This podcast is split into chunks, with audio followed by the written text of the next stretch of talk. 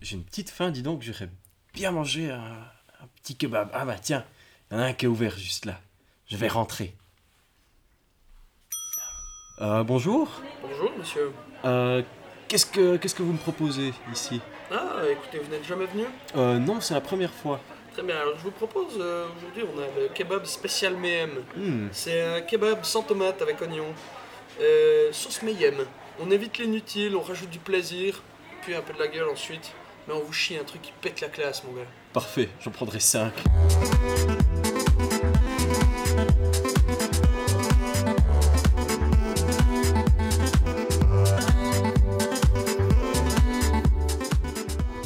Bonjour Noël Avizna, Bonjour Arthur Inek. vous écoutez Suisse Mayhem.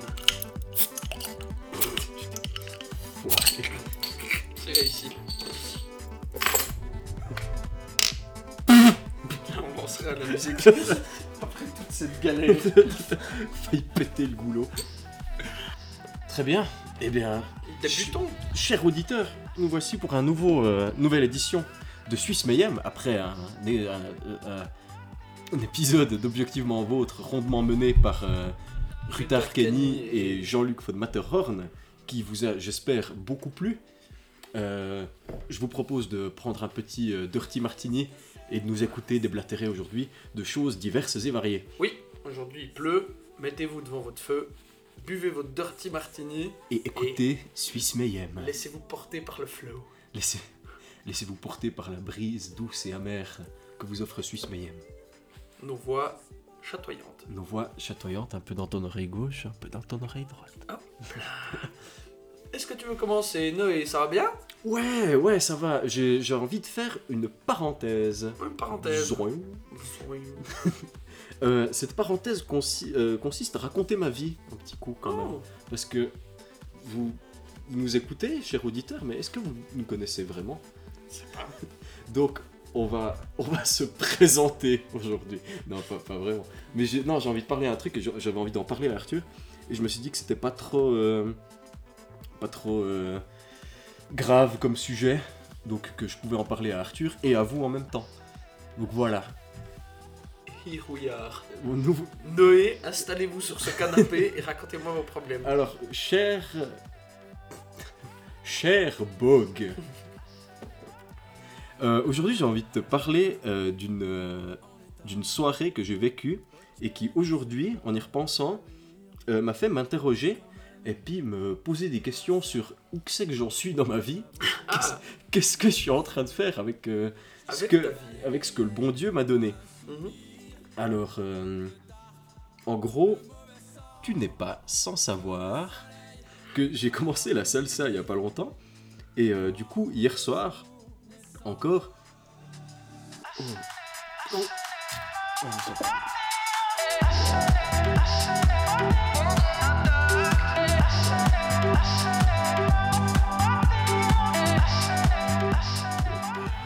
Donc, Zeist, après cette courte interlude, Bon café. Alors, tu n'es pas sans savoir que j'ai commencé la salsa il y a pas très longtemps. non Et euh, du coup, hier soir, j'avais une soirée Oui. salsa. Et je me suis retrouvé avec un groupe de personnes que, en fait, je côtoie pas du tout ailleurs que, que cette danse. Et c'était hyper rafraîchissant. Parce que d'habitude, je passe tout le temps mon temps avec un peu les mêmes personnes, que j'adore, bien entendu. Et puis là, j'avais euh, une ambiance et un feeling complètement différent. Et j'ai fait des choses complètement différentes de ce que je fais d'habitude. Mhm. Et je me suis, euh, je me suis redécouvert une, euh, une nouvelle passion, presque une nouvelle personnalité là-dedans. Et puis, euh, je me suis, ça m'a fait réfléchir sur le fait que j'avais encore plein de choses. à- C'est c'est bateau un peu, hein, Ouais. mais que j'avais encore énormément de choses à, à- à voir, à faire et à découvrir. Et puis, au fur et à mesure que, que j'avance, là, je me- je m'engage dans de plus, de plus en plus d'activités différentes. On, a, on va en rediscuter avec euh, 2300 plans neufs, Mhm. par exemple. Et puis, je rencontre tous ces gens nouveaux, et puis ça me fait, euh, ça me fait porter un regard. C'est peut-être parce que j'ai lu le euh, euh, Bernard Werber. Ouais, ouais, ouais. c'est possible aussi. Et je, je porte un regard sur moi qui est, qui est, qui est différent. Mhm. J'ai regardé des films que je détestais il y a quelque temps. Et que- Quelques euh, enfin, ou pas que je détestais, mais qui m'avaient pas plu ou qui m'avaient pas touché. Ouais. Euh, par exemple, euh, Burn After Reading, j'avais Ouais. pas compris, je l'ai regardé trop jeune en fait. Ouais. Et je me vois grandir de l'extérieur et je me dis waouh, c'est sympa quand même, dis donc. Et puis non, j'ai j'ai dansé toute la soirée hier soir et puis j'ai dansé sur des trucs que que j'écoute pas, que d'habitude que que j'aime pas. Et puis là, j'étais super bien. Mhm. J'étais hyper heureux, c'était trop cool et j'ai rien à regretter de cette soirée. Alors que d'habitude, je me dis tout le temps ah, j'aurais peut-être pas dû faire ça, j'aurais peut-être pas dû dire ça. Mhm. Euh, j'aurais peut-être pas dû euh, parler à cette personne ou bien j'ai fait telle ou telle connerie. Et puis là, rien, je me suis dit, waouh, c'était bien de A à Z. Ouais. Et, euh, et ça me plaît d'avoir cette nouvelle facette qui, qui s'ouvre à moi. Voilà. Alors, gros bisous aux salseros du, euh, fameux Salseros. les salseros et les De salseras la, de la salle de judo 2 de- Maille. du mail où on fait la, la salsa tous les mercredis midi. Venez seulement, c'est ouvert à tout le monde, même aux non-étudiants, il me semble. Mais euh, On espère que la salle de judo 2 nous filera notre chèque. Oui, voilà. Donc euh, voilà, c'était ma, ma parenthèse. Et du coup, justement, en parlant de ces nouvelles personnes et de ces nouvelles choses qu'on rencontre et qu'on commence à faire, on peut parler du festival de films de 1300 plans neufs. Oui, Synchrone. voilà. Alors, Oh, santé, hein santé. Donc en fait, pour vous, c'est la première fois que vous entendez cette émission. Pour nous, c'est la deuxième fois. On l'a déjà enregistré hier, en gros. Sauf qu'en fait, le micro a dit Non. non. Non, ici, je n'enregistre pas, c'est acide. C'est- C'est acide, je n'enregistre pas Donc, on est là le lendemain d'hier pour revenir avec environ les mêmes thèmes. ouais, Et euh, un peu modifié. Vous allez entendre la seconde version d'une émission qui n'a jamais existé. voilà, c'est en gros l'émission la plus préparée qu'on ait jamais faite, du coup, parce qu'on l'a déjà faite. On l'a, on l'a répété. C'est incroyable ce qui se passe. Oui.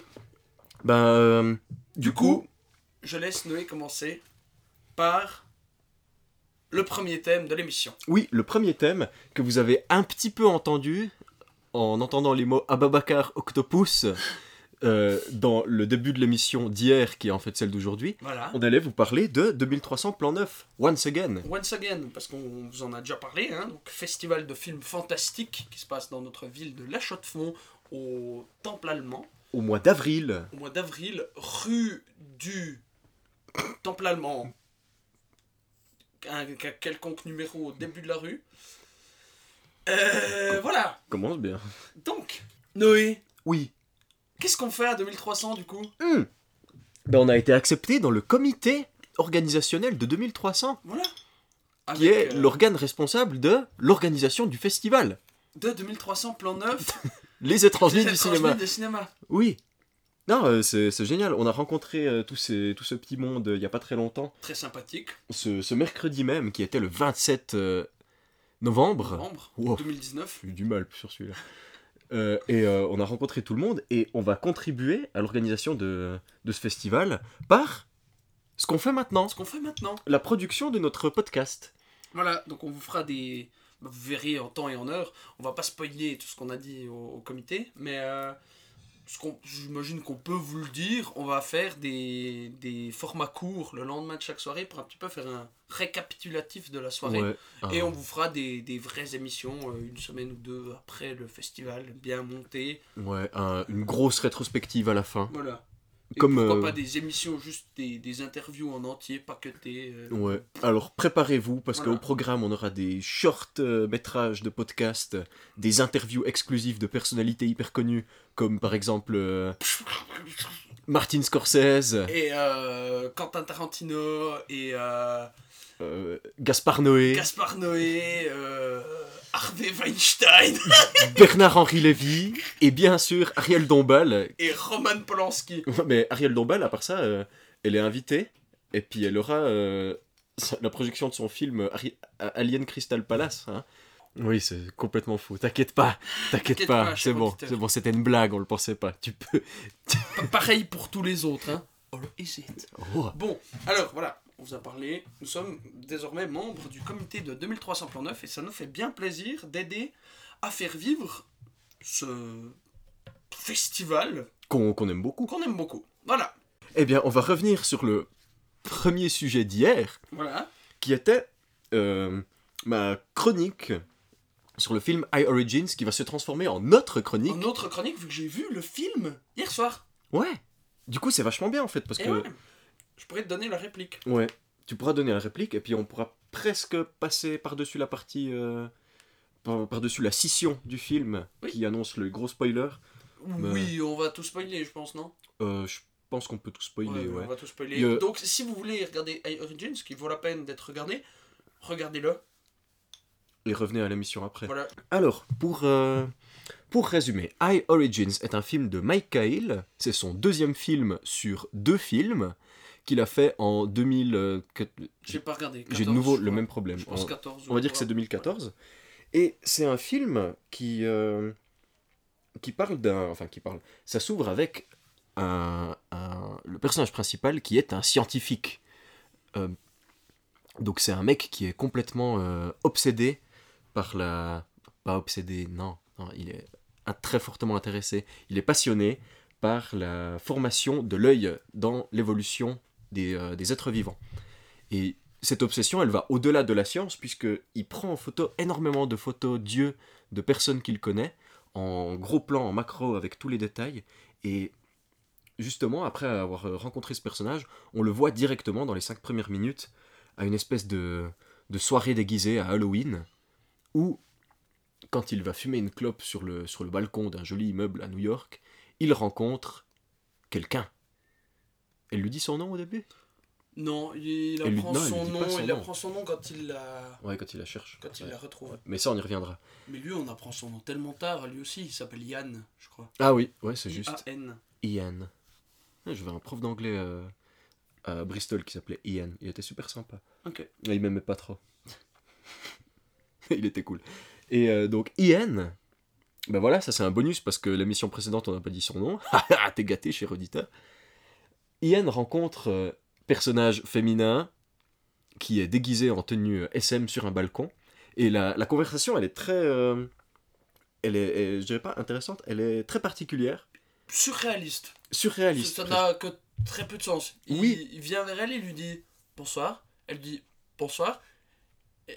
Et, après, elle Ouais, commence il- à lui faire il- une théorie sur un oiseau astral. Oui, c'est le Phasianadae. Voilà. Et ensuite, lui la regarde et dit Je peux prendre tes yeux en photo? Et ensuite, il voit qu'elle a une. euh, des yeux très spéciaux. euh, Des yeux qui vont changer qui- sa vie. Voilà, qui vont changer sa vie. Et des yeux qui ont, euh, je sais plus comment il le dit, une. Une euh, décoloration interne avec des taches. ouais, bref, Et ils ont une couleur très spéciale. ouais. Et ils sont très, très, très jolis. Voilà, elle a des très jolis yeux. Et après cette discussion, ils se disent Bonsoir, bonsoir. Quelle chance de se croiser ici. Voilà. Bonsoir, bonsoir. Partageons notre nuit. Nuit qu'ils partagent. Enfin, lui qui commence à partager en allant faire l'amour là où les gens font caca, les toilettes. Ouais, ils vont, c'est bon, ils vont juste se cacher. On n'a pas besoin de dire que c'est là où les gens font faire caca. C'est une très jolie scène en plus. Pas besoin de la, de la dénigrer avec des histoires de d'éjection. Et euh, là, je vais refaire l'anecdote que j'ai fait hier. C'est que ils vont dans les cette salle privée en question, commencent à s'embrasser et tout, vont se déshabiller. Et là, Ian commet Petite erreur une petite erreur. Petite, C'est- petite bourde C'est vra- vraiment une petite bourre, un truc. Si, si ça vous est déjà arrivé, comme à moi, vous, vous savez qu'il ne faut pas le refaire. Voilà. Et c'est pas la, la suite de mots exacts qu'il dit qui a une bourde, mais c'est plutôt le, le ton et le feeling qu'il a avec ça. Parce qu'elle est en train de l'embrasser et il lui dit Tu ne vas pas regretter ça demain matin. Ce qui s'ensuit, pas une claque littérale, mais figurée. Elle le regarde et se tire. Elle se casse et il ne la retrouve pas. Voilà, il essaie de le courir après, elle prend un taxi, mais too late. Too late, Ian. Ouais, c'est trop tard pour euh, Pour ce Ian. pauvre Ian qui retourne travailler ensuite avec un de ses amis euh, sur son laboratoire qui étudie les yeux. Voilà, il a une nouvelle laborantine qui lui dit, enfin avec qui il cause, qui est bien plus compétente que ses autres laborantins qu'il a eu avant apparemment, Mhm. Et qui va dans son sens, enfin qui, qui comprend très bien ce qu'il cherche directement sans qu'il lui ait vraiment dit.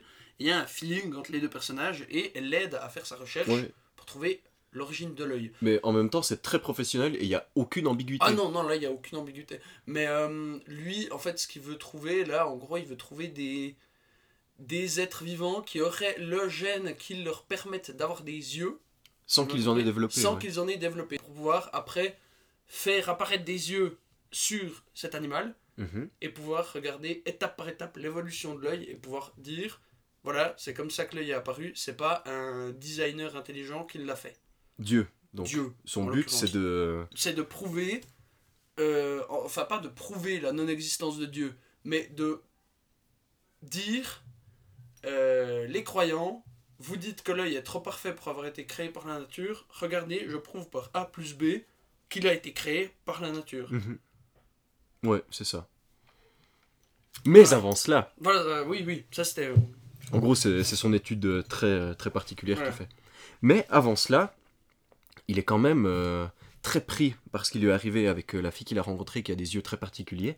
Et il en s'appelle discute. Sophie, on le dit maintenant. Oh là là, il, fa- il fallait le dire quand il le découvre. Ouais. Où est-ce que j'en étais? Et il est très... Euh, Oui. obnubilé par cette jeune il femme. est, il, est, il est obsédé par l'idée de la retrouver et il en discute un soir avec un, un de ses amis laborantins, justement. Merci Arthur. Il en discute un soir avec un de ses amis laborantins et il lui dit euh, une phrase très jolie. euh, très bien, on va illustrer la scène par nos propres paroles. Voilà. Extrait euh, non officiel du film. Et Michel, tu tu t'es jamais senti, quand tu rencontres quelqu'un, qu'il cet, être- cet espace vide qui est à l'intérieur de toi et quand cette personne est partie, tu te sens douloureusement vide Waouh, mec, ça, ça va. Oh, Je bouscule le, le, Le mannequin. mannequin. qui est derrière moi et il se vide de tous ses organes. C'est un mannequin en plastoc dans lequel on peut retirer cœur, poumon, foie, tout ça. Et regarde, ça va? T'étais tout poétique et, et tout. Tu te sens bien?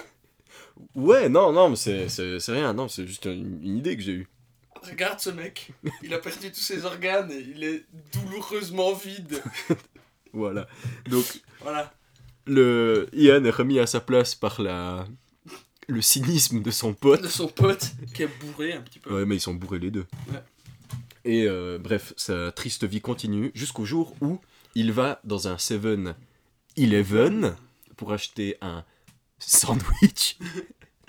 Il achète son sandwich. Oui, euh, merci monsieur, ça fera 11 dollars 11 centimes. Ah, tiens, c'est marrant ça. Il sort, il voit une horloge, c'est écrit 11h11 dessus. Ah, euh, bah tiens. Tiens. T'inquiète pas, cher auditeur, tu ne comprends pas, c'est normal. C'est normal. Le bus numéro 11 arrive vers lui. Il se dit tiens, bon, ben, je, je vais monter dedans. Il monte dans le bus numéro 11.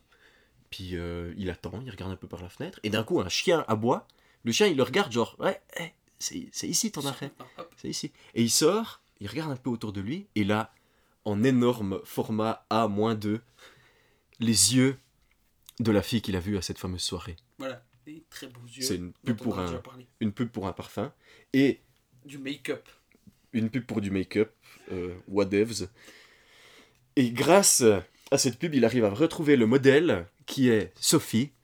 Il retrouve à trouver son Facebook, il la stalk un petit peu, et il découvre son café préféré où elle va tout le temps. Il va au café et ne la trouve pas. Mais par contre, il voit au mur, ça, ça m'a fait rigoler, la photo du euh, National Geographic, la super couverture, avec la nana qui a des très jolis yeux. Qui a les mêmes yeux. J'ai trouvé Je ça crois que c'est le même modèle, ouais. Parce qu'on la voit juste de loin, il n'y a pas un zoom dessus. C'est juste que la photo est tellement connue, bah, cher auditeur, soit tu vois, soit tu vois pas ce que c'est. La femme cas- afghane avec des yeux très clairs. Voilà, auquel cas, cherche euh, National Geographic couverture yeux, tu devrais la trouver. Et c'est vraiment juste posé là comme un clin d'œil. Il y y a vraiment, genre, tu le vois de loin un peu flou, puis je me suis dit, ah, un clin d'œil. Un clin d'œil dans a- Origins Il est allé jeter un, un œil au bar, il a glissé un œil dans la porte, sur la serrure, dans la porte. hein. Et il s'est coincé l'œil dans la porte Ouais. après. Mais il s'est fourré le doigt dans l'œil en pensant qu'il la trouverait dans ce Ouais. café quand même. Oh, il y en a une qu'on a Mon fait. hier. œil qu'il l'aurait trouvé, mon gars. Mais il y en a encore une qu'on a fait hier qu'on n'a pas fait aujourd'hui. Je sais pas. Bref, en tout cas, il a l'œil pour cette fille qui Bon, cherche. œil pour œil, dent pour dent. hein, Il veut la retrouver maintenant. Il veut la retrouver. Il la retrouve pas dans son café. Mais en partant du café, il prend le métro. Et là, il y a une scène magnifique. Euh, il est dans le métro et en face de lui, assise sur, euh, sur un banc de métro, il y a la fille. Il y a la fille. Et il sait pas quoi faire. Il est paumé. Il est, il est nul. Oh, il, il se lève, il va vers elle, il s'accroche comme ça au-dessus, il la regarde, elle le regarde, C'est bon, ils sont reconnus. hein. Ils se sont reconnus, ils, ils se disent rien. Rien du tout. Elle lui donne juste un mentos à la fraise qu'il mange. Il s'assied à côté d'elle et puis il est, il est là comme ça. Il attend. Ouais, aime bien ce métro. Ils se disent rien. Sophie se lève pour partir. Il, euh, il la suit. Enfin, il, il sait pas ce qu'il fait. Il se dit bon, bon je, vais, je vais me lever aussi. Il la suit et là, il a une idée. Il sort son casque d'écoute, pas de chantier, et il lui met. MP3, hein, on est en 2000, euh, je sais pas combien. Il n'y a, se- pas encore d'iPhone. Hein. Non, Il écoute de la musique sur un MP3. et il lui, il lui pose le casque de dos sur les oreilles. Elle ne bronche pas, elle fait rien. Et là, il met la musique qu'ils ont entendue à la soirée pendant qu'ils s'embrassaient. Musique que je n'avais jamais entendue avant, qui est Ouais. très cool. Et vachement bien. Elle sort, et lui, complètement désemparé, il la suit. Il est tiré avec le Mais tiré, MP3. vraiment, il est tiré comme un, je sais pas, un type qui se fait tirer par son chien, qui serait un peu trop fort pour ses bras frêles. et, et- et- il la suit, mais de loin. Il est tiré, et pendant que câble de MP3. pendant qu'il la suit, d'un coup, elle s'arrête, elle se retourne, et là, ils s'embrassent. Mais, je l'ai déjà dit hier, c'est un baiser qui me brise le cœur. Ils se sont connus il y a 3000 ans, et ils se retrouvent maintenant. Et c'est magnifique. Et ils s'embrassent, et c'est le début d'une euh, d'une relation très particulière entre les deux, parce que Sophie est quelqu'un de très spirituel, et lui, il est très terre-à-terre, très scientifique. C'est- Mais voilà, dit les contraires s'attirent. Dans ce cas-là, ça marche. On peut faire une dernière, euh, dernière parenthèse sur ce film, Mhm. justement pour montrer leur relation entre les, entre les deux, à quel point ils sont différents. Oui, une fois où ils se retrouvent ensemble dans, le labo de Yann, et euh, où ils discutent justement de cette question de spiritualité, euh, comment que c'est que ça marche, pourquoi pas... euh, pourquoi il n'y aurait pas des esprits, pourquoi il n'y aurait pas un monde astral autour de nous. Et Sophie lui, lui dit quelque chose, pendant qu'elle regarde les verres qu'il a sur sa table, auxquels il essaye de faire pousser des yeux, elle lui dit Ah tiens, c'est ça que tu fais. Tous les jours, quand tu, quand tu me quittes, tu vas torturer des petits vers. Je torture pas des petits Oui, vers. parce que justement, là, il est... Ils ont, à ce moment-là, ils ont enfin trouvé... Ouais, bon. Ils ont Ah. trouvé les, les Ouais. trucs qui vont leur faire pousser des yeux, mais on s'en s'en Ouais, un petit peu. Oh bah lui, il est très content. Quand même. Oui, lui, il est super content. Et euh, euh, qu'est-ce qui se passe? Oui. Elle lui dit Ouais, mais donc euh, combien est-ce que les. Combien est-ce qu'ils ont de sens, les vers Deux. Deux sens, ok. Donc, ils.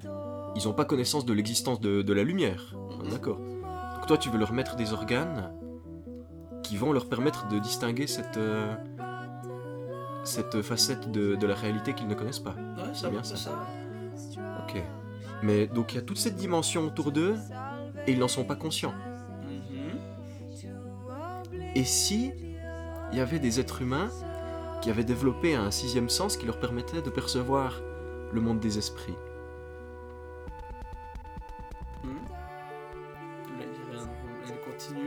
Ouais. Elle continue à lui expliquer ça.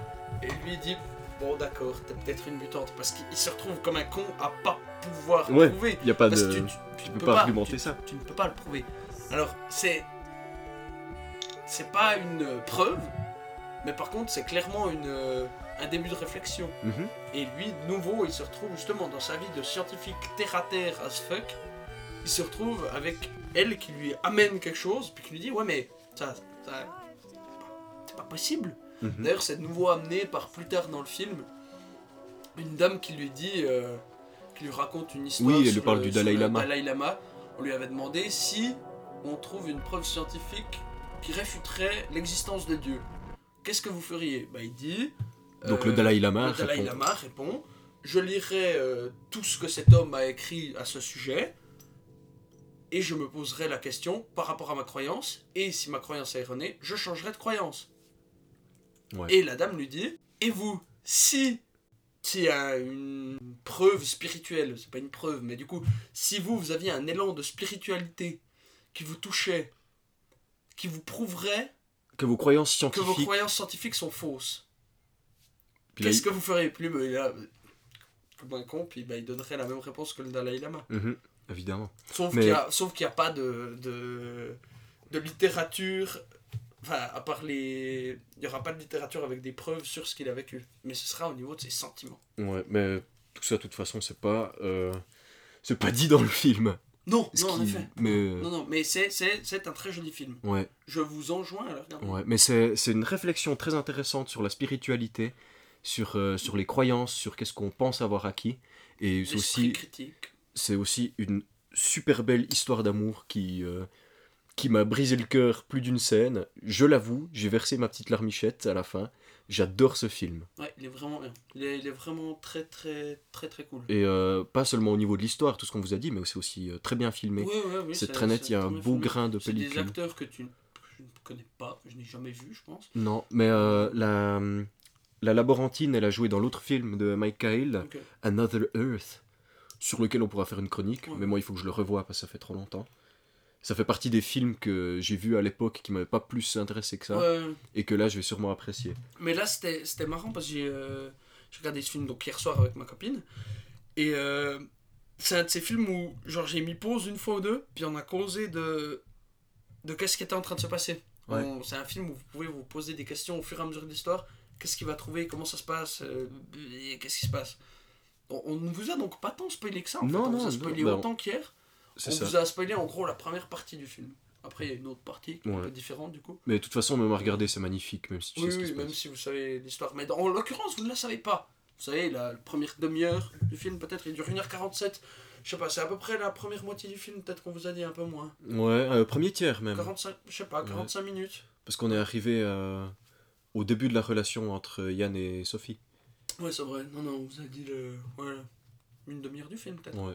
Mais il vaut la peine d'être vu. ouais. Regardez-le. Et c'est des acteurs exceptionnels. euh. Sophie qui est interprétée par Astrid Berger Frisby.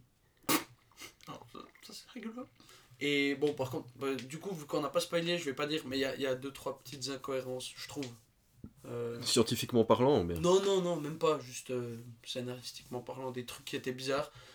Mais. euh, Ok. Moi, je sais pas. Et il faudrait que je me. Je me suis pas renseigné, du coup, je voulais me re-renseigner, vu qu'on devait re-enregistrer l'épisode.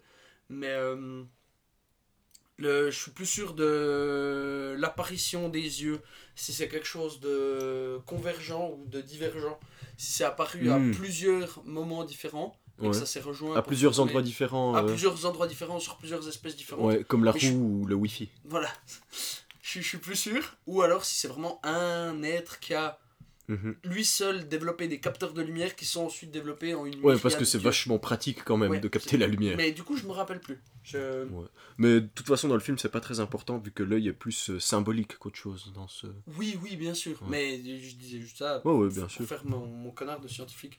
Mais c'est, en tout cas, il me semble que les premiers capteurs de lumière, c'est apparu pendant la, euh, voilà, pendant la radiation évolutive cambrienne. Oh, waouh. Euh, donc la radiation cambrienne, c'est à partir du moment où il y a eu de l'oxygène dans l'atmosphère, bien avant le carbonifère.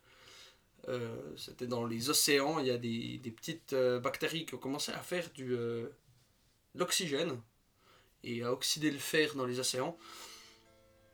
Et à partir de là, il y a eu Méga digression. ah oui, oui, et à partir de là, il y a eu une, euh, bah, une immense radiation, du coup, un gros élan d'évolution dans toutes les espèces qui existaient avant, qui sont énormément complexifiées, et c'est apparemment là que seraient apparus les premiers capteurs de lumière qui deviendront, du coup, Des yeux. des yeux. Voilà. Très bien, donc euh, pour, euh, pour terminer, on vous recommande tous les deux vivement High Origins, très beau film de d'amour, de... Point Origins. Oui, non, il a pas de point. Ah, I, espace, Origins. Voilà. On vous recommande ce film somptueux et très beau. Euh, une jolie histoire d'amour, doublée d'un film sur la réflexion spirituelle. C'est très joli.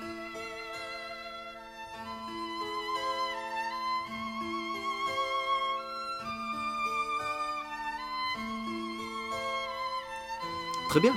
Arthur, c'est ton tour. À partir de là, je vais faire une C'est petite, juste. euh, une petite parenthèse sur Blame, euh, que j'ai oublié, donc, euh, ce dont j'ai parlé au dernier Suisse Mayhem, avec mon coup de gueule relation film et manga Blame. Bouramu, Blamu, Blâme, Brim, Broom, comme vous le voudrez. C'était pour juste revenir en- avec ce parallèle de High Origins sur euh, l'origine des yeux. Dans Blame, on trouve à un moment, euh, au tout début du livre, sur la première planche du manga, comme tu me l'as dit, euh, une Remanta. Alt de 3.6, la personne qui nous avait fait découvrir ce manga, du coup, par le biais de sa chaîne YouTube, à laquelle nous vous encourageons, vive- encourageons vivement de vous abonner. Alt 236 donc, euh, avait demandé si, les, si, quelqu'un avait vu une autre occurrence du monde aquatique euh, au fur et à mesure du. Enfin, au, au long du manga. Je sais pas comment le dire. Dedans. Dedans le manga. et lui avait dit qu'il n'en avait pas trouvé. Alors qu'à un moment on trouve un Selacanthe. Selacanthe qui est donc le. Mais qu'est-ce que c'est qu'un Sélacanthe Qu'est-ce que c'est qu'un Selacanthe À partir de quand? C'est l'ancêtre de quoi? C'est marrant comme on... Comme euh, le film, on est en train de mé- mélanger spiritualité et euh, biologie un petit Mhm. peu. hein. Eh ben, C'est joli. hein. Donc, on trouve dans Blame un Selacanthe, qui est donc techniquement le l'ancêtre des mammifères terrestres. Euh, car il est le premier poisson à avoir une espèce de débauche de poumon. C'est un poisson qu'on pensait éteint pendant très longtemps, parce qu'on en avait trouvé des fossiles, et en fait, une fois, on en a retrouvé dans l'océan qui, non pas, n'ont pas évolué, mais qui sont restés relativement semblables. Euh, et du coup, on retrouve dans Blame un Selacanthe qui peut de nouveau nous poser des questions sur origine de l'humanité ou des espèces vivant sur Terre dans une structure que l'humanité a créée elle-même et se retrouve emprisonnée et mis en esclavage par celle-ci. Pas tout à fait de l'esclavage, mais En perdition. mis en perdition, enfin considéré en tout cas comme euh, un intrus dans la structure qu'elle a créée. Si on dit que c'est les humains qui ont créé les machines et les machines qui ont créé la mégastructure. On trouve donc un Selacanthe qui flotte dans, le, dans un espèce de laboratoire, à l'épisode 3 ou 4.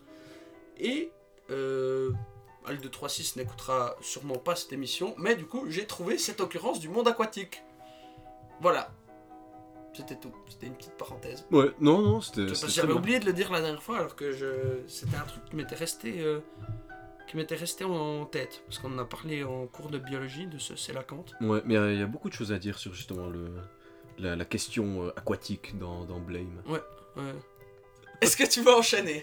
Oui, je vais enchaîner tout de suite sans plus attendre sur ma deuxième chronique d'hier, qui est sur un autre film qui s'appelle Midnight in Paris. Ah, yes. de Woody Allen avec un acteur que je n'aime pas vraiment sur un thème qui m'énerve un petit peu mais c'est un film que j'adore.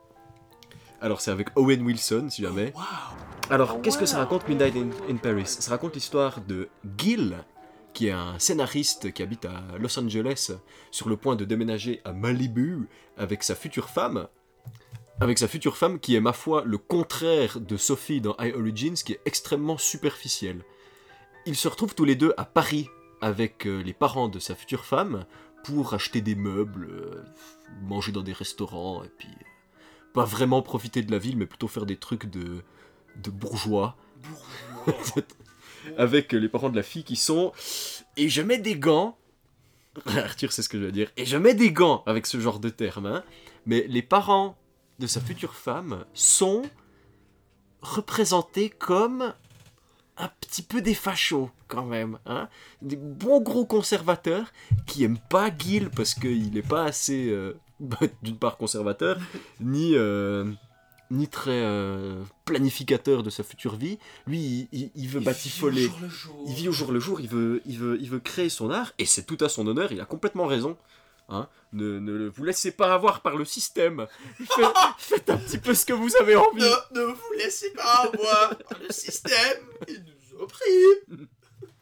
Dis- dites non.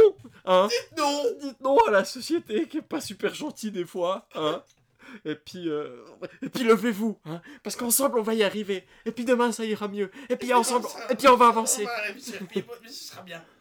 Oui, donc. Et bref, Gil, il se fait un petit peu chier avec, euh, avec sa copine, et les, non seulement les parents, mais aussi les amis de sa, copine, qui sont une version exacerbée des deux. En gros, euh, la, la- l'autre femme, elle est encore plus superficielle, et le copain de cette femme, c'est un, un connard. Lui, c'est pas un facho, mais c'est un connard euh, hyper imbu de lui-même, mais c'est pas légitime, parce que c'est pas vraiment juste ce qu'il dit en plus quand il ramène sa fraise. Donc il est, il est bien chiant et il est bien énervant aussi pour, euh, pour le pauvre Gil qui veut, qui veut juste profiter de sa vie. Excusez-moi. Et euh, un soir, après une soirée avec ces deux personnages, euh, ma foi, pédants et désagréables, Gil décide de rentrer tout seul en se baladant dans Paris la nuit. Il dit que c'était à Paris? Oui, C'est à Paris, spoiler. Oui, Minuit à. Paris se passe à Paris. Étonnant. Et Gil, en rentrant, un peu bourré, euh, ne se fait pas poignarder dans une ruelle sombre, contrairement à ce qu'on pourrait croire, mais se fait prendre en stop dans une très vieille voiture par des gens apparemment habillés pour un bal masqué euh, style années 20 qui sont aussi à peu près bourrés. Il monte dans la voiture avec eux, il sort un petit peu plus loin et il est à Paris des années 20. Ah Ah là, tu dois faire la, la Oui, oui. surprise. Alors, là, du coup, je suis plus surpris parce qu'on en a parlé hier. Mhm, Mais, je ne l'aurais pas vu venir. mhm. D'ailleurs, tu ne l'as pas vu venir hier. Non. C'est pour ça que je le dis, en fait. Et ainsi, C'est oui, ouais, ok.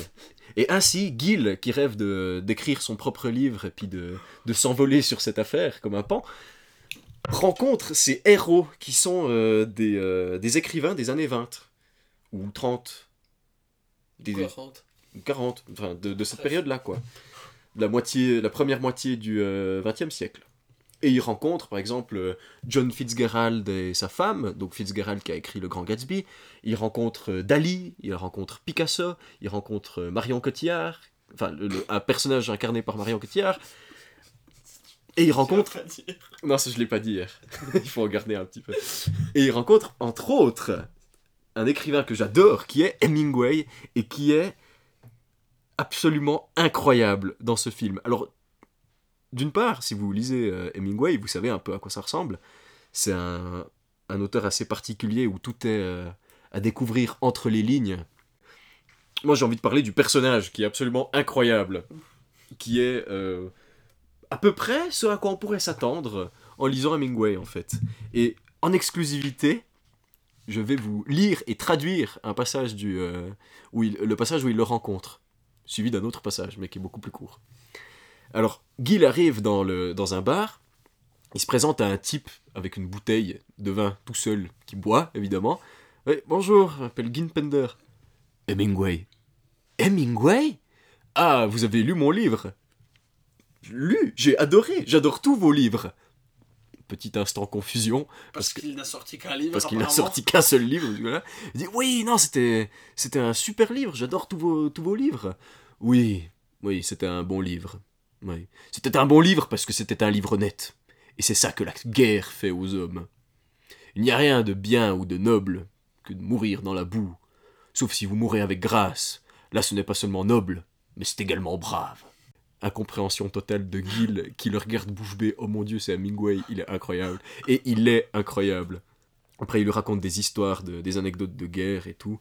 Et un autre moment, retrouve Hemingway, bourré, pour changer, qui est en train de discuter avec euh, Marion Cotillard, qui essaie de la convaincre de faire un safari avec lui. Mais voyons, Marion.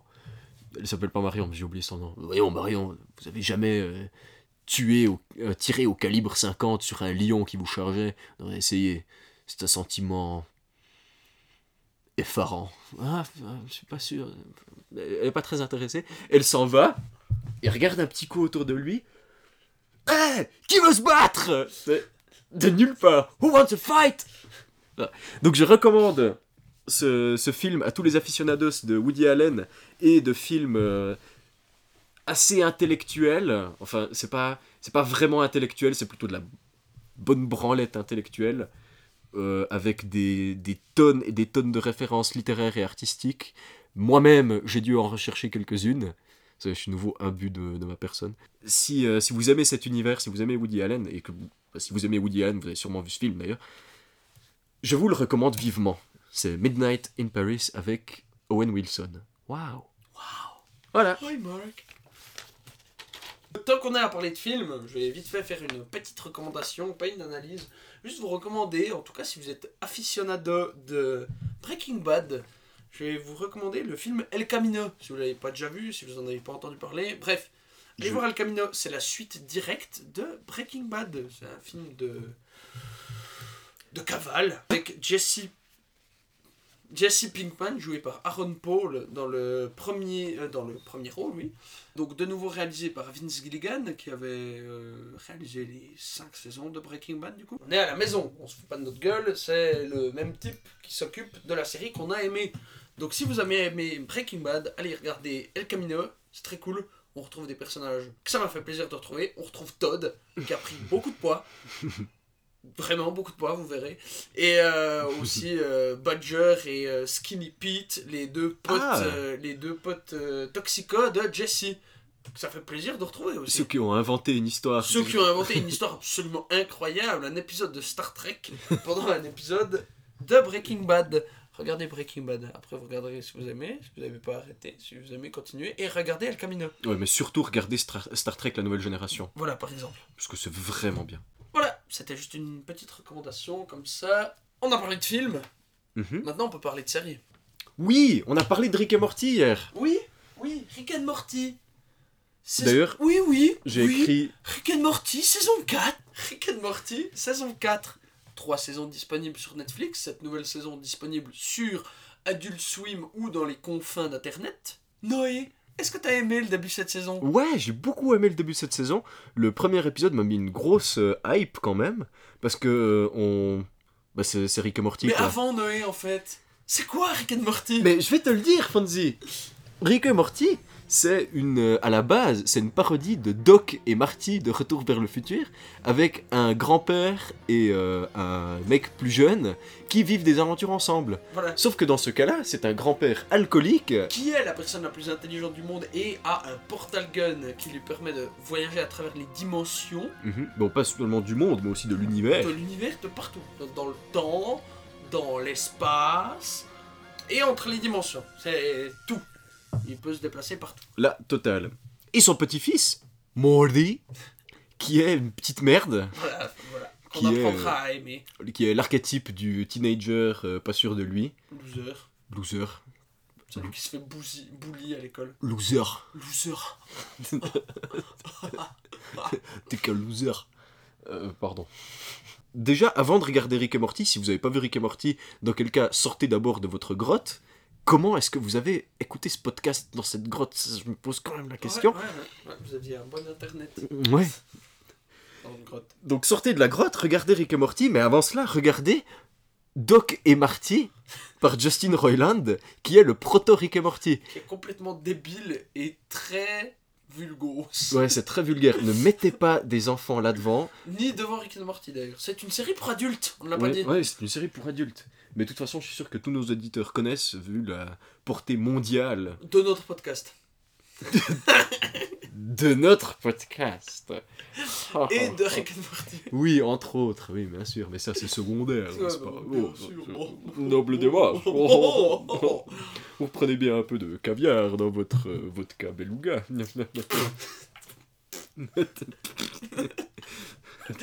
Tiens, serre-moi voir un Dirty Martini, s'il te plaît. Oh. Ah, merci. Ah, merci.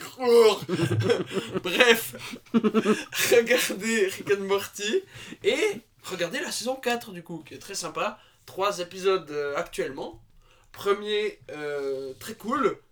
Euh, une espèce de parodie d'Akira, un petit peu. Oui, c'est même dit dedans. Oui.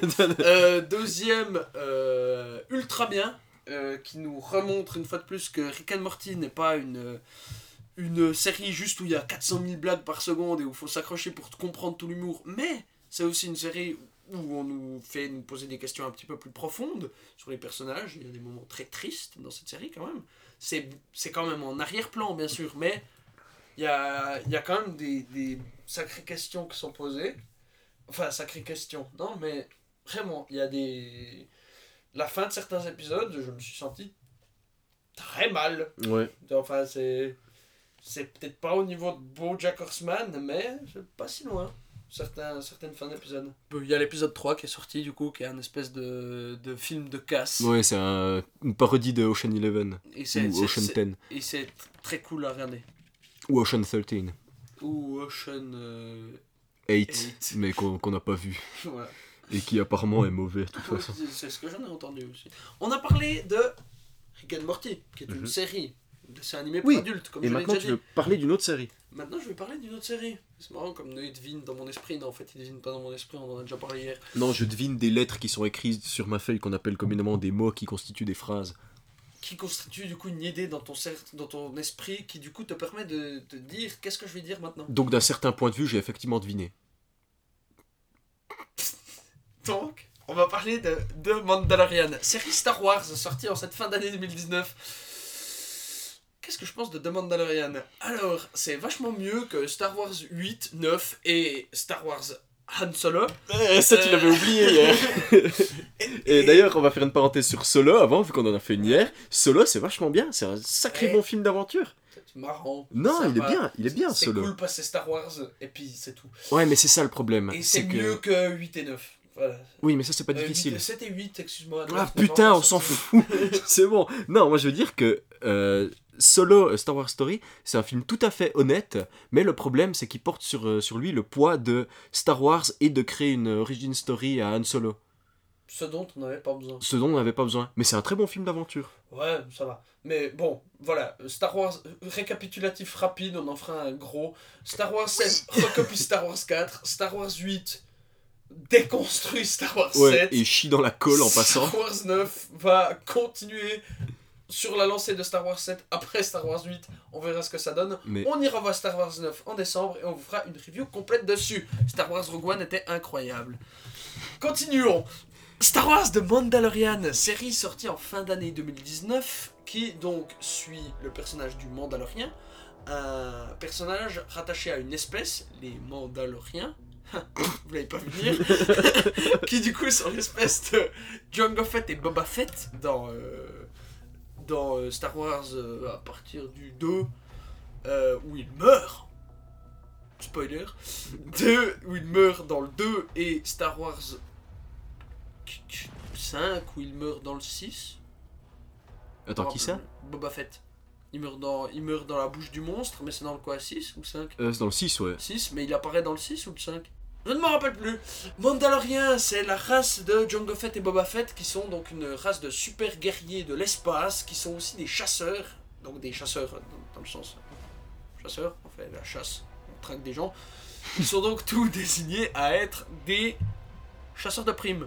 Et ensuite donc un chasseur de primes, le Mandalorien, qui se voit affublé d'une mission et c'est trop cool, c'est c'est trop cool. Ouais. On, on est dans l'univers Star Wars, on suit un chasseur de primes, il se bat avec des armes trop cool, il se balade dans la galaxie, il trouve un petit Yoda. Si vous suivez pas sur les réseaux sociaux, tout- toutes les images du bébé Yoda, ça vient de là.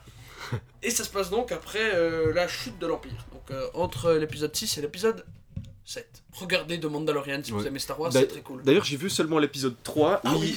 Gna, t'as vu que l'épisode 3 Oui, mais c'était une situation particulière. J'étais avec des amis qui voulaient absolument le regarder, qui avaient déjà vu les deux premiers épisodes. Moi, j'avais pas vu, mais je voulais pas les empêcher de regarder quand même. Donc, j'ai vu seulement l'épisode 3 et j'ai aussi trouvé ça vachement bien parce qu'ils m'ont tout expliqué entre temps ce qui s'était passé. Et euh, je trouvais qu'au niveau du, visuel, ça me faisait vachement penser à la série Halo qui s'appelle Forward Unto Dawn, qui est nulle. On a aussi parlé hier, je l'avais même oublié et j'ai re-oublié l'existence de cette série entière et aujourd'hui, ce qui est quand même un exploit en fait. Parce que, ouais, si vous avez joué à Halo, vous vous êtes dit, oh waouh, une série Halo, puis vous avez regardé, puis vous vous êtes dit, oh waouh, c'est nul à chier. voilà. Alors, c'est pas nul à chier, mais oh, c'est pas bien quoi. C'est- pas bien non pas plus. Il n'y a, Non. pas d'idée quoi. C'est- on- Mais c'est rigolo, hein, c'est presque bien fait. Oh mon dieu Mais c'est fait par Ridley Scott en plus Tiens, tiens Comme si on avait besoin de savoir encore plus que Ridley Scott il faisait de la merde ces derniers temps. Eh, C'est intéressant donc. ça. Hé les gars, j'ai fait Alien Covenant. Non, c'était pas encore sorti. C'était quoi? C'était euh, Prometheus. Prometheus. Eh les gars, j'ai fait Prometheus. Ouais, il y a des types qui ont adoré. Tout le reste de l'humanité a dit que c'était nul à chier. Je peux faire la série Halo. Oh ouais. Non mais ils sont, ils- il a même pas eu besoin de dire ça, il a dit salut Non. je suis Ridley Scott. Ah Tiens ton chèque. Voilà. Puis il a fait la série qui est nulle. Voilà, mais, Mais je l'ai vu deux fois quand même parce que je Ouais. reçu avec le coffret collector de Halo 4. que j'ai aussi. regardé- Je l'ai regardé une fois quand j'étais malade, puis je me suis dit, ah, mais je me rappelle pas bien, j'étais malade. Puis je l'ai regardé une fois, puis je me suis dit, ah, voilà, c'est c'est pas super. Oh mon dieu.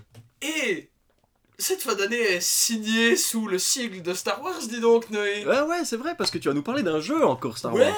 bah ouais, parce que certes, Star Wars 9 sort en décembre. Mais entre Star Wars The Mandalorian et Star Wars 9, le retour du début de l'éveil de la force Des Skywalker. des Skywalker. Mais part ça, je reviens là-dessus.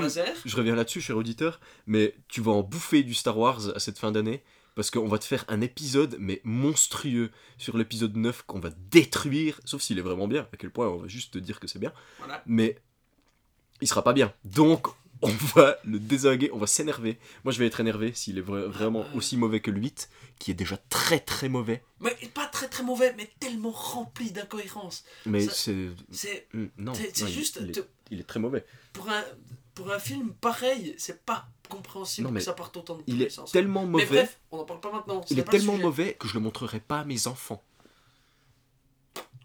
Moi, il le regarderait tout seul, vu que je leur ai montré Star Wars 1, 2, 3, 4, 5, Ouais, 6. ouais. Mais tu vois, tu les gardes dans, dans, dans leur cocon euh, familial. Tu leur montres d'abord 1, 2, 3, 4, 5, 6 parce que c'est l'ordre naturel des choses et que la première, la première saga est quand même vachement mieux que la première originale. Et ensuite, quand ils sont adultes, tu leur mets une main sur l'épaule puis tu dis, tu dis bon, bah, Billy, il faut que je te dise quelque chose maintenant. Mon fils ne s'appellera pas 7, Billy 8, 9 si jamais, existe. il s'appellera euh, Jean-Luc ou Jean-Marie, mettrai une main sur l'épaule, puis je lui dirais Écoute-moi bien, Billy, euh, je t'ai pas tout dit pendant ton enfance. Il y a une troisième euh, saga Star Wars. Alors, tiens, la voilà, tu peux la regarder, t'en fais ce que tu veux, mais si tu l'aimes, t'es plus mon fils. Voilà. Euh, ok, peut-être que je dirais pas ça, mais j'aurais envie de le dire. Ouais, c'est marrant quand même. Et bref, Star Wars Jedi Fallen Order. Un jeu. Un jeu qui se passe donc entre l'épisode 3 et l'épisode 4 cette fois-ci, où on suit le jeune Cal Kestis, euh, padawan de son état, qui est la Cal Kestis, c'est qui qui fait les noms? C'est le même gars qui a donné un nom de couverture à Noël Flantier ou bien euh, Ah ouais. Qui est donc l'un des derniers Jedi à avoir survécu à- au terrible Ordre 66, la destruction de tous les Jedi de l'Empire Galactique, enfin pas de l'Empire Galactique, du coup de la galaxie tout Ouais. court. Euh, avant que tu continues, euh, je te trouve un petit peu politique en disant que c'est terrible euh, l'ordre 66. C'est on fait pas partie de cet univers, on fait un podcast qui est non politisé. Tu peux pas juger un truc aussi facilement. Voilà, mais continue. Je, je m'excuse pour tous les représentants de l'Ordre 66 qui écouteraient notre émission. Et donc, Ça c'est ça c'est une blague exclusive, on l'a pas fait hier. Hein. C'est vrai que c'est exclusif. Pour les fameuses personnes qui étaient dans la chambre de Noé hier soir et qui l'émission. Donc, Le public devant lequel on enregistre. Applaudissez maintenant. Wouhou Donc, Cal Kestis, le héros padawan de son état, on joue et on est comme à la maison quand on arrive dans ce Star Wars. Il y a des beaux visuels, Eh, comme dans le des- Mandalorian, on est à la il y, a maison. des, il y a des beaux combats au sabre laser, il y a des beaux ennemis de l'Empire flambant neuf, c'est méchant. Il y a euh, de la musique, de la super musique, c'est la musique de Star Wars un petit peu revisitée, c'est le thème principal. Sauf quand elle se ta. Sauf quand elle se coupe. Voilà, maintenant on arrive au petit point négatif du jeu. Il y a plein de bugs, il y a, il y a plein de bugs, les ennemis mettent du temps à respawn une fois que vous êtes mort, les textures mettent des fois du temps à charger, des fois le son se coupe, ça ne m'est pas arrivé, mais c'est arrivé à des vidéastes, moultes et multiples apparemment.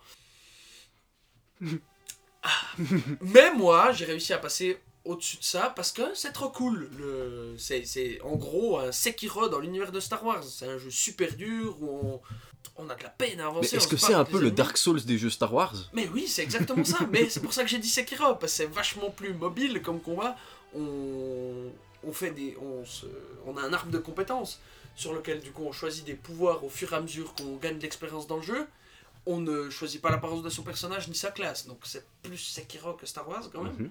Mais c'est c'est vraiment ça dans l'idée. Et après, bah, l'exploration serait, je sais pas, un espèce de mélange de God of War avec euh, bah, votre personnage principal et euh, vous avez sur l'épaule non pas votre fils, le fils de Kratos, je ne sais pas comment il s'appelle.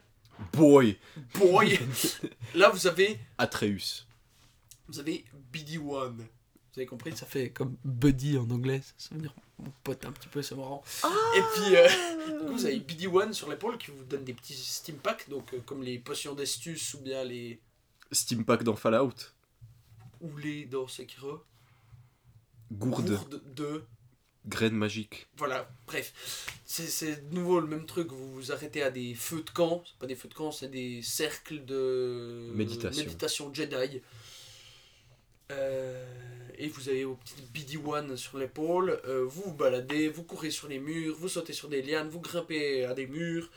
euh, vous tuez des ennemis, vous tuez des bestioles. C'est trop cool. L'histoire est sympa, assez euh, dark quand même. Parce que vous êtes un des derniers survivants de Lord Jedi simplement. Et vous faites Mhm. poursuivre par les. Par la purge, Ouais. littéralement l'acquisition. Ouais, mais c'est les guerriers du bien quand même, ils veulent l'ordre. Ouais, bah ouais, c'est vrai. On a compris de quel côté j'étais. Ouais. et du coup, euh, bah, si vous aimez Star Wars et que vous arrivez à passer au-dessus de tous ces bugs qui vont être euh, corrigés au bout d'un moment, j'ai foi, vous pouvez jouer à Jedi Fallen Order. Vous allez prendre un. Vous allez prendre le pied. Tu vas le prendre ton pied.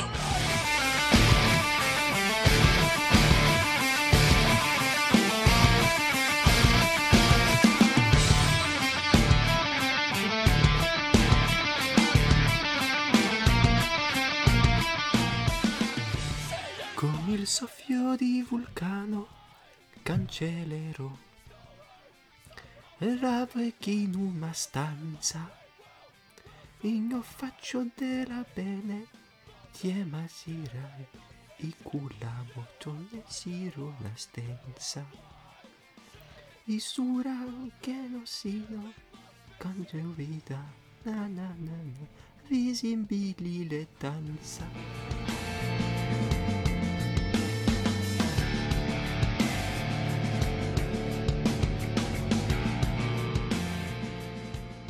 Donc voilà, là c'était la pause euh, dîner à 15h30 jusqu'à 15h53 exactement. Qui est une heure normale pour manger dans le manoir Inek Un dimanche après-midi. Donc, Surtout que c'est samedi. un samedi après-midi, excusez-moi. Très bien, maintenant j'ai une chronique sur quelque chose que j'ai lu pour changer.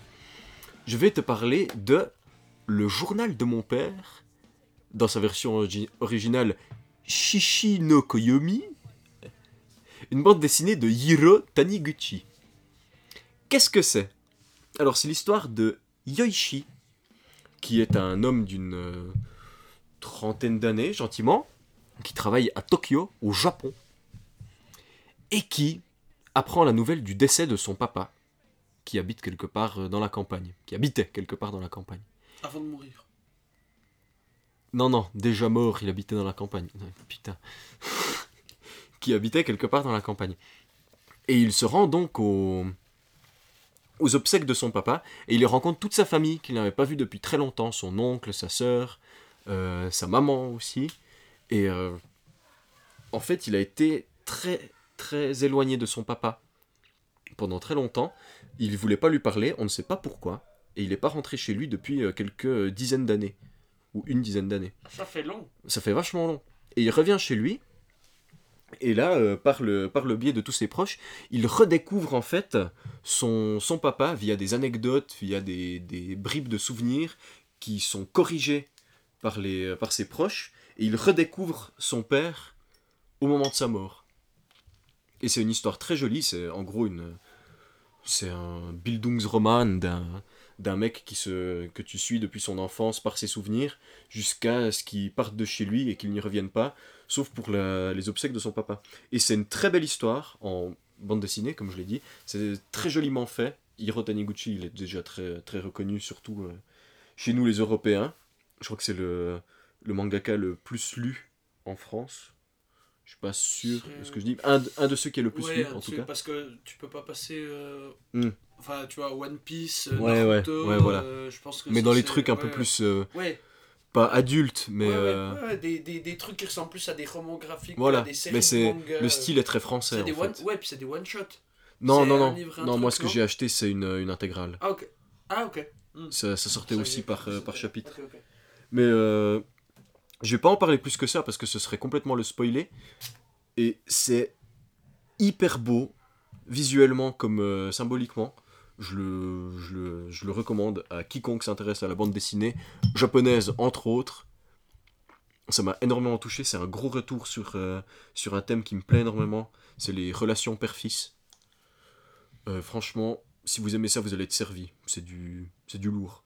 Je vais pas, je vais pas en dire plus de toute façon, euh, parce que les, les spoilers sont inévitables et ça vaut vraiment la peine de le lire. Voilà, Voilà, je le lirai sans aucun doute, je ne l'ai pas lu. je vais te le prêter.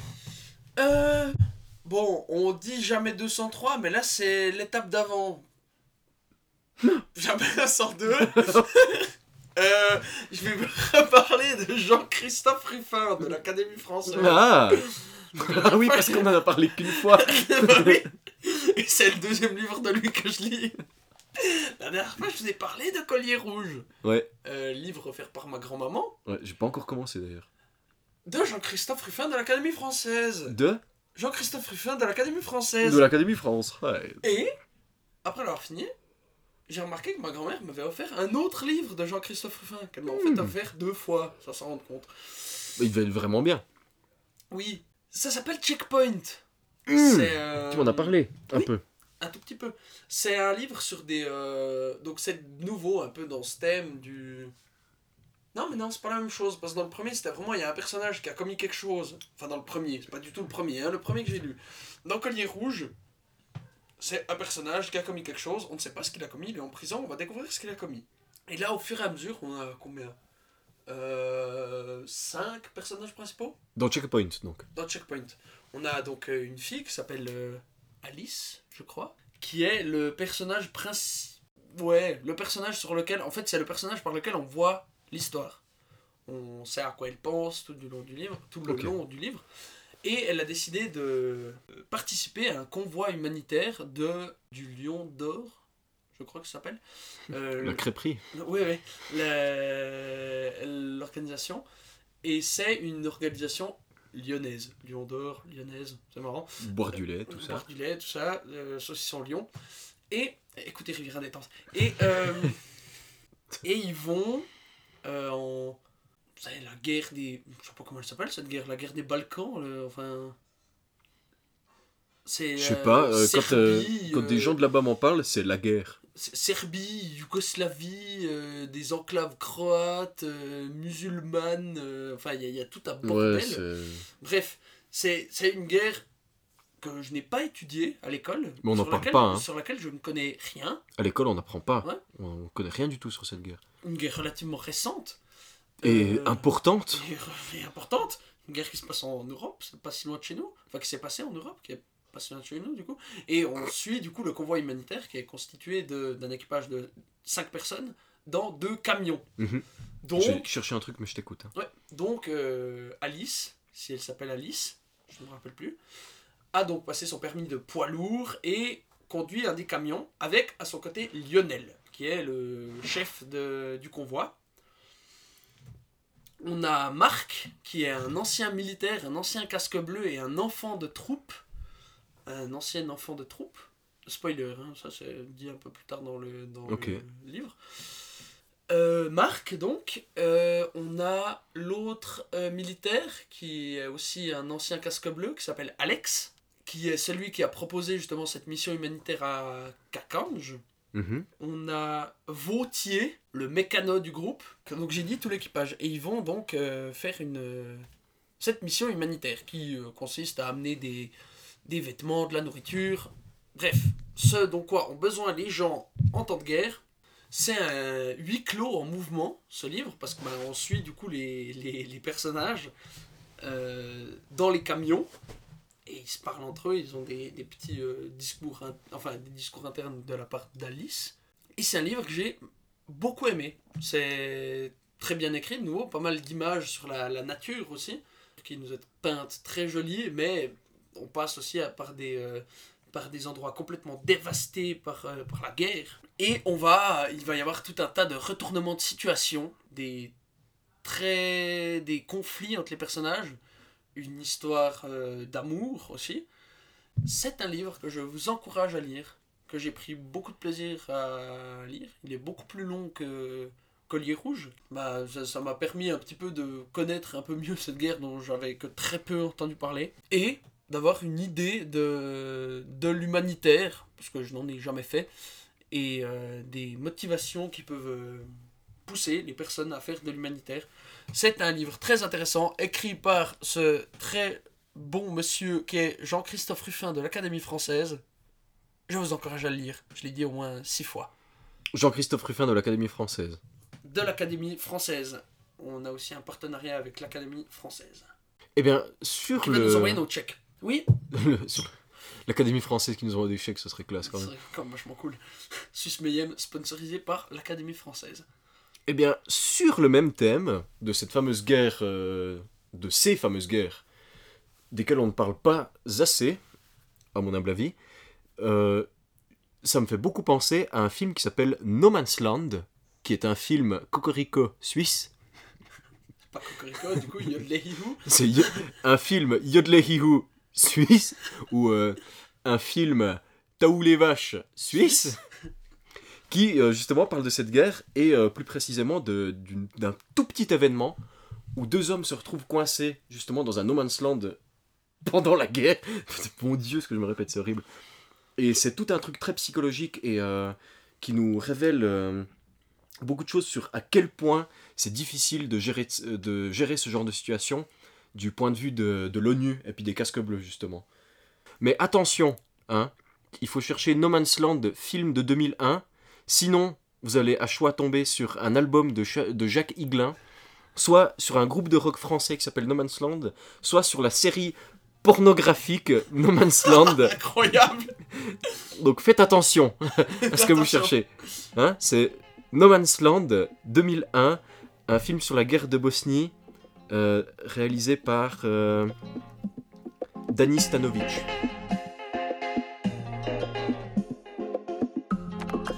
J'ai pensé, il y a peut-être trois mois de ça maintenant, j'ai vu un camion passer sur la Alors route. attention, ça cher auditeur, c'est nouveau, on n'en a Ça, pas parlé. Ça, c'est nouveau, ça c'est tout neuf.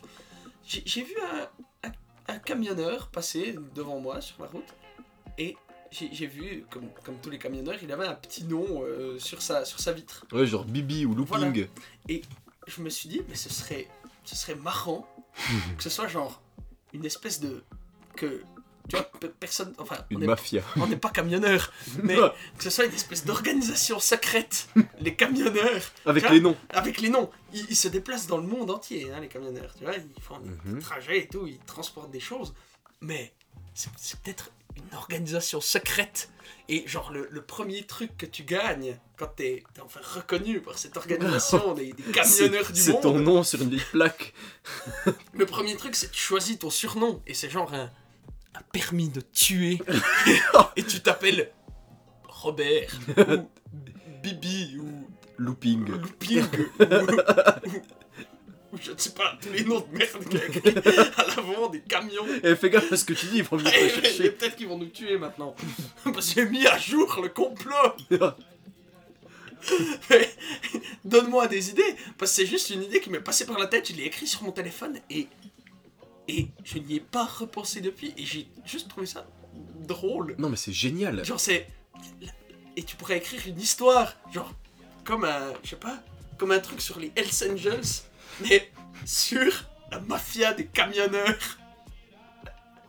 Genre, tu pourrais faire une série comme Sons of Anarchy, Ouais. Mais ça s'appelle pas Sons of Anarchy. Non. Ça s'appelle euh, Sons of euh, Route Secours. Ouais, voilà. non, non. Uncle of Route Secours. Voilà, ouais, parce que la plupart des camionneurs sont allemands en plus. Oui, oui. Oh mon dieu, c'est la mafia allemande des camionneurs. Oui, mais elle est dans le monde entier. Et c'est super pratique, parce qu'ils se déplacent partout, ils transportent une chier de choses. Puis du coup, tu... C'est pour passer les frontières et tout, bah ouais, t'es- t'es agent secret, mais... La mafia des camionneurs, tu vas chercher des informations, tu tues des Oh, gens, t'amènes des explosifs, t'amènes, euh, je sais pas, une nouvelle arme biologique qui va détruire l'humanité à tel endroit. Mais tout le monde pense que c'est, je sais pas, Des glaces. des glaces ou du du béton dans ta grosse bétonnière. En fait, c'est des organes. En fait, c'est des organes, des foies qui tournent dans ta bétonnière. Mais oui, pour pas que le sang il stagne. Exactement. Oh mon dieu, c'est c'est horrible et débile. Non, tu es complètement con. Et bref, si quelqu'un écrit une histoire là-dessus, euh, j'ai un copyright. Hein. Uncle of euh, Route Secours.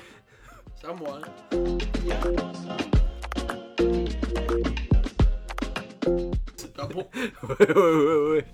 Bah, si, en fait, presque sûr qu'on en a déjà parlé. Et si les dentistes étaient tous des charlatans? Je m'explique. T'es obligé quand t'es petit d'aller chez le dentiste. Mhm. On est d'accord. Ouais. Tu, tu y vas avec l'école, euh, t'es t'es obligé, tu dois aller à CR14, c'est super chiant. T'as un mec qui te graille dans ta bouche. Mais en fait, et si c'était un lobby et que depuis le début, on n'a pas besoin de dentiste. Parce que réfléchis-y bien. Y Les animaux- Les le animaux, ils vont pas chez le Enfin, dentiste. il y a hein. les crocodiles qui se font Ouais, mais les dents oiseaux. C'est naturel, tu vois. Mhm. Qui te dit qu'on a besoin des dentistes Non, on se Et brosse que- les dents, on fait le, le- on fait le boulot des oiseaux. Non, mais justement, des Même se brosser les dents, ça fait partie du complot. Parce que, non, mais réfléchis-y bien. Qui te dit que, en fait, t'es pas addict au dentifrice Dans le dentifrice, il y a des, ils nous mettent des, des, des petites bactéries qui font des caries, qui vivent Mhm. dans notre bouche et qui Mhm. font des caries. Mais tant que tu utilises du dentifrice, tu vois, quand tu utilises du dentifrice, ça annule l'effet, mais ça crée un compte à rebours pour commencer à te faire des caries. Et si tu te brosses pas les dents assez souvent, bah ça revient. Donc en fait, tu fais que de retarder le truc à chaque fois. Alors que si tu t'étais jamais brossé les dents de ta vie, jamais il y aurait eu cette bactérie à la base dans ta bouche. Et c'est tellement débile parce qu'il y aurait des moyens tellement plus pratiques. Ouais, non, mais là- eh, tu sais pas comment ils réfléchissent, là- hein. Ils se retrouvent au Bilderberg, et puis euh, ils décident, viens, on va créer du dentifrice. Et en fait, les dentifrices, ils gagnent de l'argent pour les lobbies depuis le début, parce que t'es obligé d'aller chez eux pour qu'ils te prescrivent du dentifrice. Incroyable. Grandiose. Alors, je vais faire un test. Quand j'aurai des enfants, j'en prendrai un sur les 5 ou 6, et jamais je l'enverrai chez le dentiste. Et on verra. On verra bien, hein, s'il a des caries. Je ferai pareil avec un autre qui, euh, qui ira pas se faire vacciner. oh mon dieu Anti-vax mom. Donc voilà, méfiez-vous des dentistes et des camionneurs. Voilà, faites gaffe. D'ailleurs, ils, font- ils trempent sûrement dans le même truc. Même sans être camionneur, on, on donne de l'argent à ce complot mondial qui vise peut-être à détruire l'humanité. Peut-être qu'ils sont aussi en lien avec des extraterrestres ou des reptiliens. Et si on n'avait même pas besoin de boire, par exemple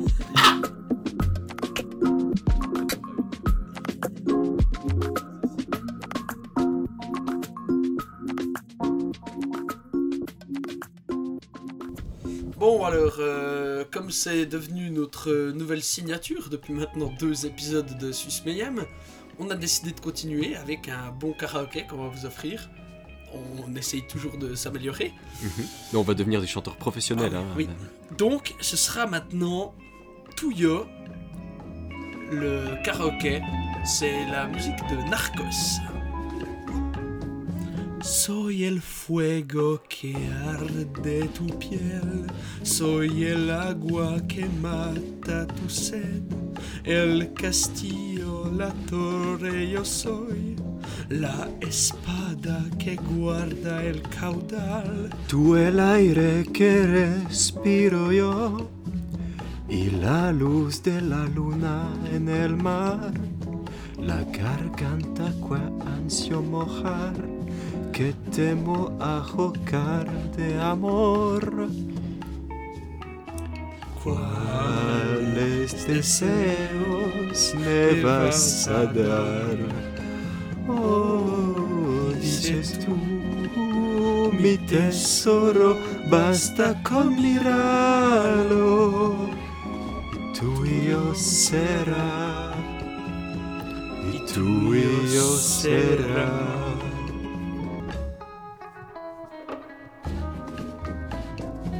Crois que ça recommence là, non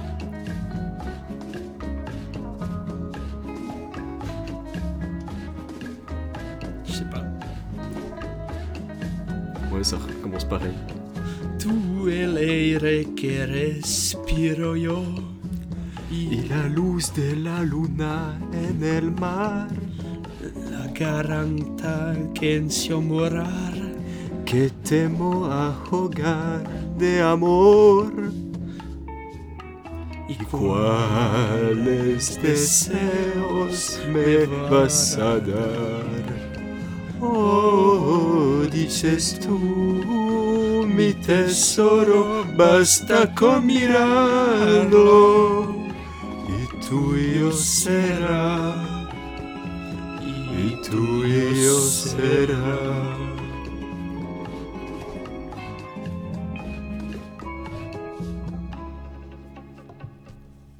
Voilà, c'était Touyo.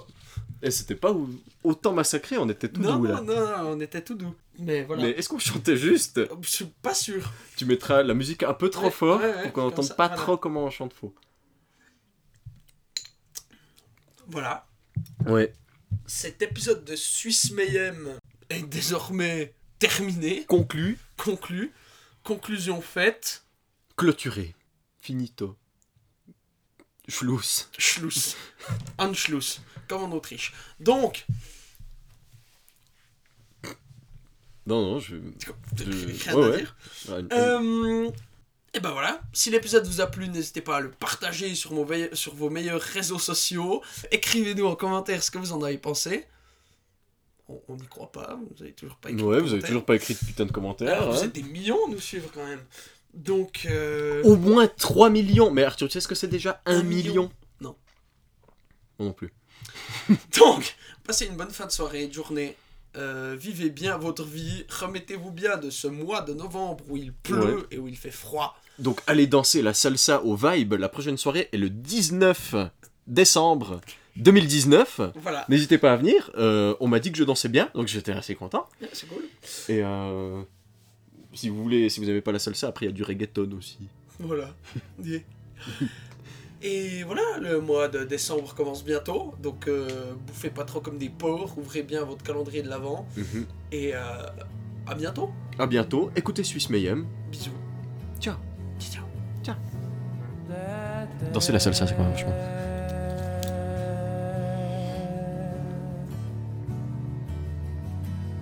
That's not